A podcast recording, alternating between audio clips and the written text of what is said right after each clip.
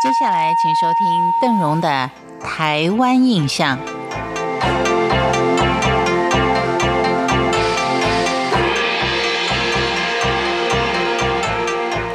今天仍继续我们台湾开发史的介绍。今天我们来到的地点是嘉义的布袋，布袋也曾经是一个繁华兴盛的大商港，也有过一段相当辉煌的岁月。只不过，它目前的名气已经被盐田跟养科业所掩盖，而让人忘记了它曾经有“小上海”的美誉。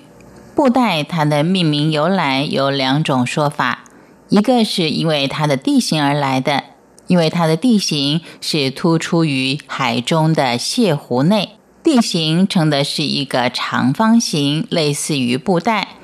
外来的船只需由一定的港嘴入港，恰如布袋口，因而以前就称之为布袋嘴。另外一种说法就是，早年布袋街仅仅是太平路作为一个出入口，形状就像一个布袋嘴，所以叫做布袋。过去商人为了科宝号图记，觉得布袋嘴太俗气了，就改名为布大瑞。如今布袋本地商号还可以看到这个行号，在日据时期，地方绅士就取其七福神之一神明布袋和尚的雅号，将布大瑞改称之为布袋。由于布袋跟厦门等等的航线距离是最近，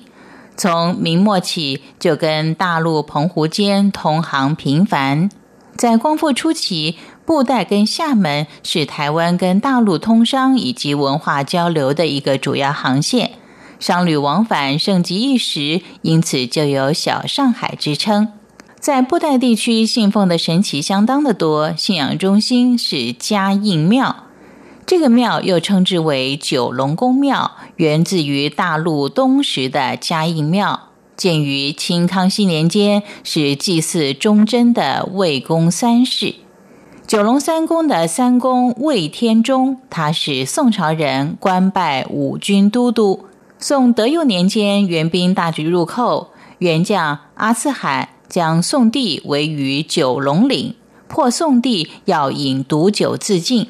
而当时各个大官都已经跑光了，唯独魏公没有离开，他便请宋帝脱掉黄袍，自己穿上黄袍，带宋帝饮毒酒殉职。一直到明洪武帝纪念魏公三世的忠烈，上诉魏天中之父魏国佐以及其祖魏了翁，追封为九龙三公。在嘉义庙里还拥有一艘跟该庙同年的九龙王船，王船长约五尺，雕刻相当的精美细致。上端还片插了锦旗、罗伞等等仪仗以及人物，可以说是古意盎然。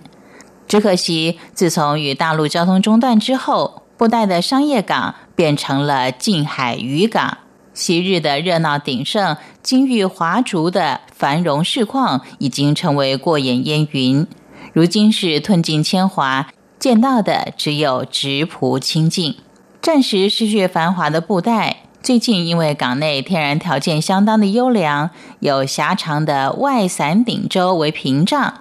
所以从民国七十七年，也就西元一九八八年开始进行了建港工程。未来还会开发四十二公顷的海埔地为滨海游乐区。在这么多好的条件配合之下，布袋港仍然会有东山再起的本钱。但是在邓荣的认知里面啊，布袋的偶尔是最好吃的，所以它的柯子寮呢，应该是现在观光最鼎盛的一个地方。感谢您今天收听，为您介绍的是嘉义的布袋港，台湾印象，我们下回见。